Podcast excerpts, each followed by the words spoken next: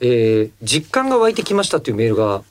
いいつ何の時間来てでおりしょうま。して、4月の16日に届いてるんですけど、はい。えー、吉田さん、えりこさん、おはこんばんちは。あ、おいじゃこんにちは。はい、去年の4月に申し込んだ時はとてもドキドキしておりましたがコロナの情勢もあってあまり実感が湧かなかったプレミアムリスナー収録でしたがはい。今日4月16日に東京に向かう支度も整い PCR 検査も無事に陰性であったため、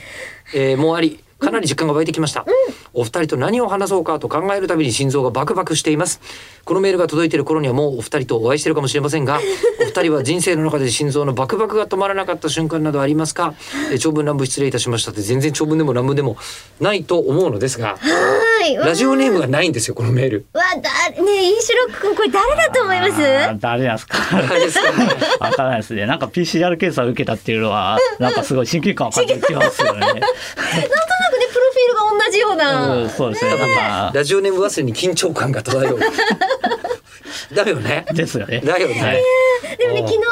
日いの前のやつ聞いてもらってると、うん。わかると思うんですけど。おおねはこんばんちはっていうそうごだ挨ね拶を、ご挨拶もそうでしたしねはい、プレミアムリスナー会でしてくださっていたインシロック君がきっと送ってくれたんでしょう。そうですね。多分、その前もなんか、ラジオネームを送り忘れて、なんかめちゃくちゃスレッドを消費したっていうのをあったんですよ。なんかそれを吉田さんに読んでもらったっていう回があったんですけど。ありそうだっけ。いますね。そうなんやかその吉田さんにがオリンピック取材するからそれもちょっとねあのメッセージ送ろうかなと思いつつそれ忘れてたんでラジオネームを忘れてたんで3つぐらいスレッドを消費して送ったらしかも誤字も脱字もあったって いう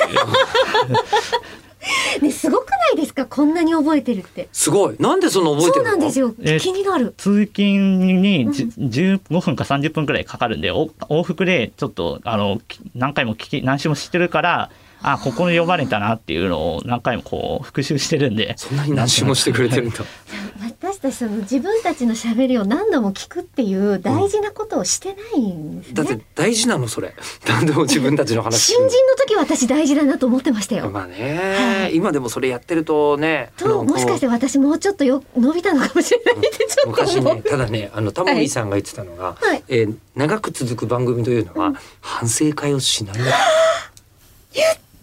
記事を読みました。もちろん直接じゃないですよ、私はうん。そうだよね。でも直接言われたんですよね、吉田さんは。えーいや僕タモリさんと番組を半年やらせてもらってて、うんそのそタの時モのリさんのじゃない言ってることがものすごい学びが多かったんですけど、その時にタモリさん像ができちゃいすぎて、伝説のタモリさんが言ってたのが、目の前で自分のタモリが自分のタモ